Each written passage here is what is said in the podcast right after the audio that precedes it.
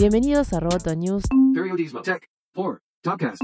Este podcast es presentado por Mundial, estudio de diseño e identidad visual. Vamos con las noticias.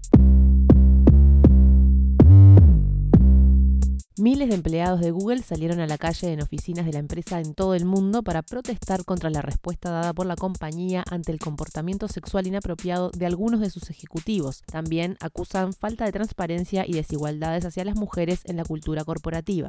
La protesta llamada Marcha de Google por un cambio real se llevó a cabo en Singapur, India, Zurich, Londres, Berlín, Haifa y Dublín. La manifestación se celebra una semana después de una publicación de New York Times que evidenciaba situaciones de sexual de algunos ejecutivos hacia sus empleadas. El director general de Google, Sundar Pichai, se disculpó por las acciones pasadas de la empresa en un correo electrónico enviado el martes a los empleados. La desigualdad de sexos en Silicon Valley ha generado críticas no solo por los casos de acoso sexual hacia las mujeres, sino también por la escasa presencia femenina en las plantillas y las ejecutivas de la compañía. El vicepresidente de WhatsApp, Chris Daniels, confirmó que el servicio tendrá publicidades en un futuro próximo, aunque no dio fechas exactas. Los anuncios aparecerán en los estados de WhatsApp, esa función que permite a los usuarios compartir fotos e historias tales como harían en Instagram o Snapchat. La aplicación cuenta con 1.500 millones de usuarios de todo el mundo, de los cuales 450 millones utilizan los estados a diario.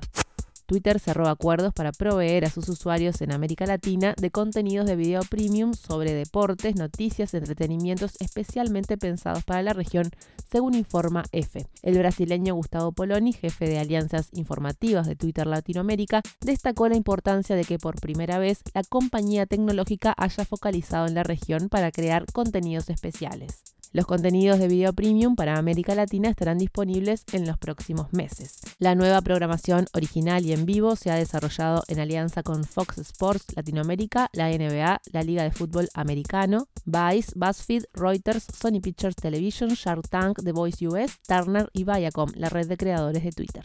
Polonia explicó que se trata de llevar contenidos a audiencias diferentes, no de competir con la televisión, y destacó las posibilidades de monetizar esos contenidos que se ofrecen a las empresas que participan. Roboto News es parte de Dowcast. Te invitamos a seguirnos en www.amenazaroboto.com, arroba amenazaroboto y facebook.com barra amenazaroboto. Hasta la próxima. Roboto, news, periodismo, tech. Amenaza Roboto.